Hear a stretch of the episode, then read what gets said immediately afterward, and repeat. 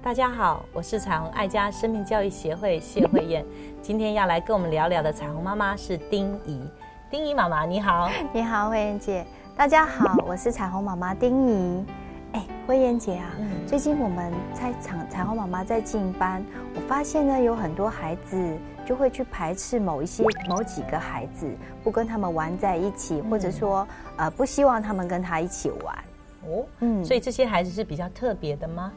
嗯，孩子可能在，比如说可能常常迟到啊，或者说他可能功课不太好，还有有的孩子可能就就是呃穿着可能很随便，比较随便一点，那他们就会觉得说呃不要跟这种小孩玩在一起，免得被误会是跟他一样这样子。我想我们如果我们自己的孩子是属于被排挤的，我们真的要赶快帮助他能够融入群体里面。如果只是一个外在的修饰，包含呃穿着啦，或是卫生，或者是他如果能够尽量不迟到，符合学校的规则，那尽量能够融入团体啊，我想这样能够快一点，让他在跟班上同学相处的关系上面能够加分。那如果是我们的孩子去排斥他人，这时候我们当父母的就要起来看重生命教育的议题，因为每一个人都值得被尊重。这些迟到的孩子。或者这些常常好像跟多数同学不一样的孩子，背后一定有原因，因为没有一个孩子喜欢被排斥，没有一个孩子喜欢跟别人不一样，所以可见在他的言行或者他生活常规上出现这些错误的，或出现这些比较突兀的行为，一定是他家庭的元素。那我们能够理解他家庭，我们能不能多一点的宽容？所以鼓励我们的孩子用一个更宽阔的心去看待异己。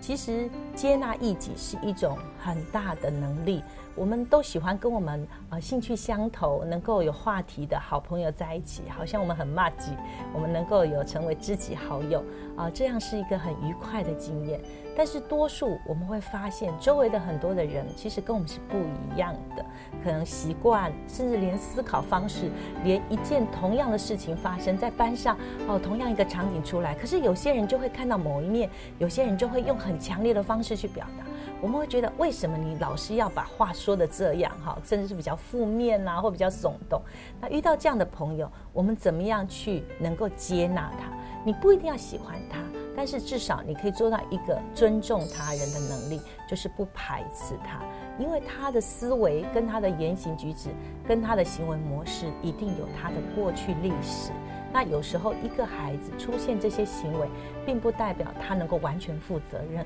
可能是家庭的因素，可能是父母亲的关系，有很多是复杂的，在他成长的过程当中慢慢所累积出来的。所以，我们不能够从一个孩子的表面的行为去论断一个孩子是不是讨人喜欢。我们必须帮助我们的孩子有更宽阔的眼光，甚至带着更多的爱跟宽容去跟别人交往，这样我们的孩子生命才会走得比较宽一点。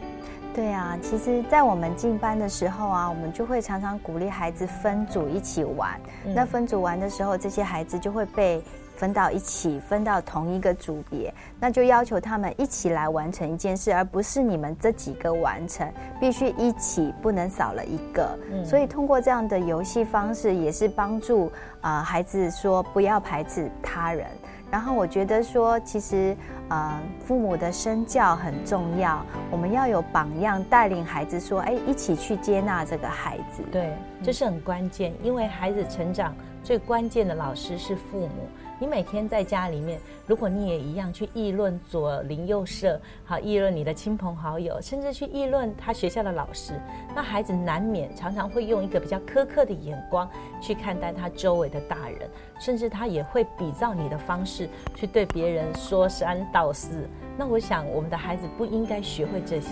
我觉得我们的孩子天生都是比较有爱的、有怜悯的，能够多一点点的试出他的善意。如果我们的孩子他从小就是也会很挑剔别人，那我觉得他的生命就会遇到很多的挫折，因为毕竟不是所有人都能够如我们满意，就像我们也不可能讨所有人喜欢一样。呃，鼓励父母，你平常跟孩子讲话的时候，就不要常去议论别人，甚至呃一些负面的话，绝对不要在家里出现，也不要在孩子的面前出现，因为你可能说者无心，可是孩子因为信任你的关系，他听着是有意的，他常常会知道呢，原来妈妈讨厌这个大人，原来妈妈不喜欢我的老师，因为我们的老师怎么样怎么样。然后呢，有时候像丁怡妈妈这样子，会进到班上去做生命教育的老师，做志工。那有时候你就会更靠近我们班上孩子，我就会想想听，哎，你会觉得我们班上谁谁谁怎么样？那如果我们常常是带着一个批判甚至嫌恶的口气对孩子说话，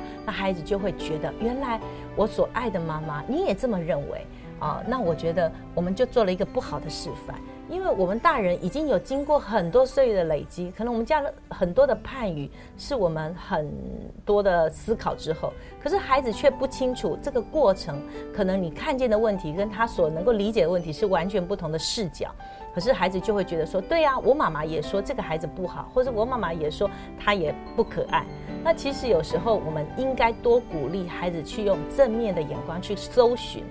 呃，怎么说这个故事哈？我想举这个彩虹妈妈的例子。她有一次在班上就做了一个活动，呃，她就鼓励所有孩子一起来做星探，就是班上一定会发现有些同学呢，真的不太讨人喜欢。然后呢，大家看他满身的缺点，所以那个彩虹妈妈，当她发现需要帮助的孩子有这么样的呃不容易的时候，她就鼓励孩子在这个礼拜，我们每一个人都去发现别人的优点。好，然后能够选出你最厉害的，就别人都没有发现他的，就只有你发现他的优点哈。当隔了一个礼拜之后，就发现很有趣的班上讨人喜欢的孩子，当然优点满满哈，所有人都写他们。可是就是那几个比较被排斥的孩子，当有几个人却发现，原来在他脏脏的外表，或是行为比较出轨的，或是比较。不讨人喜欢的、不可爱的背后，他其实有很贴心的一些小举动的时候，哇，他就给他一个大大的奖励耶。他说：“你真是一个最厉害的心态，因为你已经发现了别人没有发现的部分。”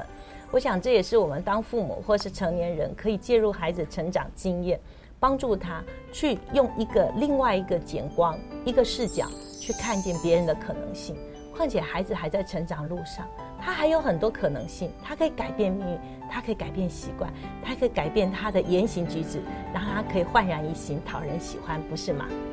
对啊，其实我们平常啊，比如说像像周休六六日的时候啊，我就会带孩子一起去菜市场买菜。可是事实上，菜市场有。嗯，就是也很脏乱，有时候地上也很脏乱。然后小的时候，他们就不敢踩在地上这样子。那后来，呃，其实也会有很多那个行行那个乞丐，嗯，对。那当他看到这些的时候，我就说不要去嫌弃别人，对啊，或者说你有能力的话，就呃可能帮助投个十块钱也好，呃五块钱也好，帮助那些就是看起来比较弱势的人。嗯，我觉得我们父母要常常在生活当中就引导孩子啊，要用呃正向的眼光看每一件事情，包括每一个人。那每一个人身上都有他的价值和他的特点。好棒哦！第一妈妈的分享很重要，因为孩子是透过父母的眼中去看这个世界。嗯如果我们常常给孩子的就是灰暗的。